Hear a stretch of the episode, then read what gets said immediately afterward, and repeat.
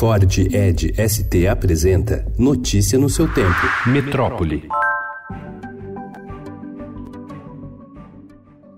Os estudos técnicos realizados pela Petrobras sobre a origem do petróleo que contamina o litoral do Nordeste confirmam não apenas que o produto teria origem na Venezuela, mas de quais campos venezuelanos o material foi retirado. A constatação foi possível após a Petrobras comparar a composição química do material recolhido nas praias com centenas de amostras de petróleo de todo o mundo que a Petrobras mantém em um centro de pesquisas localizado na Ilha do Fundão, no Rio. Isso não significa, porém, que a Venezuela tenha responsabilidade responsabilidade direta, já que o material pode ter sido embarcado em navio de qualquer origem, inclusive embarcações ilegais.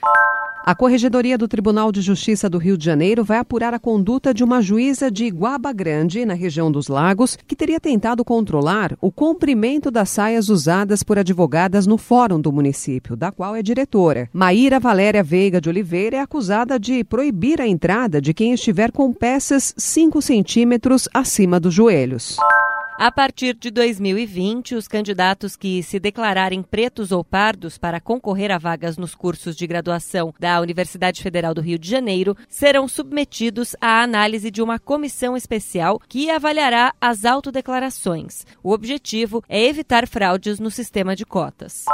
Fim do Sínodo dos Bispos sobre a Amazônia traz expectativa por manifesto ecológico. Encontro chega à reta final e religiosos aguardam documento que pode abordar de imigração a participação feminina. Notícia no seu tempo. É um oferecimento de Ford Edge ST, o SUV que coloca performance na sua rotina até na hora de você se informar.